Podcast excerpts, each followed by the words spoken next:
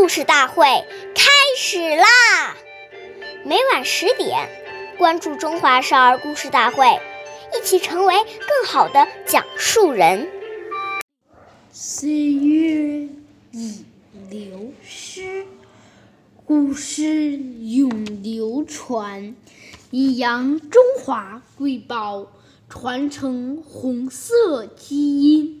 我是中华少儿故事大会讲述人王嘉宾，一起成为更好的讲述人。今天我给大家讲的故事是《故事大会红色经典故事》第十五集：刘少奇植树。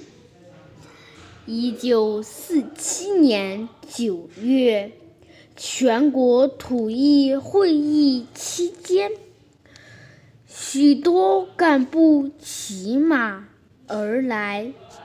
开会时，把马拴在村旁树林里，人到村外沟里去开会。由于人多马多，照顾不到，不少树被马啃了皮。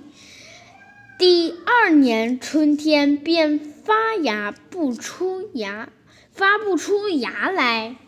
初春的西坡坡，万物复苏。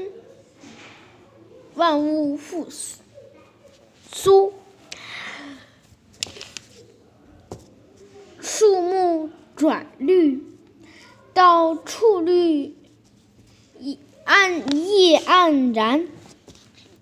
一九四八年春天，刘少奇爷爷到西坡坡附近调查土改情况时。发现沟边光秃秃的树木不发芽，看到损害了群众的利益，心里十分不安的刘爷爷回到西坡坡，大院就让行政科同志去村里落实。村户登记受害树木，要照赔，要照价赔偿，要挨家挨户把赔偿送礼的送到西波坡乡亲家中。赶到的乡亲们说什么也不要，行政科同志就要。就用该买钱买来树苗。刘爷爷知道后非常高兴，他带领机关的工作人员和群众一起把树苗栽上。四几年过后，西波坡河那，处处村村。装点着西波坡一片生机。关注中华故事大会，一起成为更好的讲述人。我们下期见。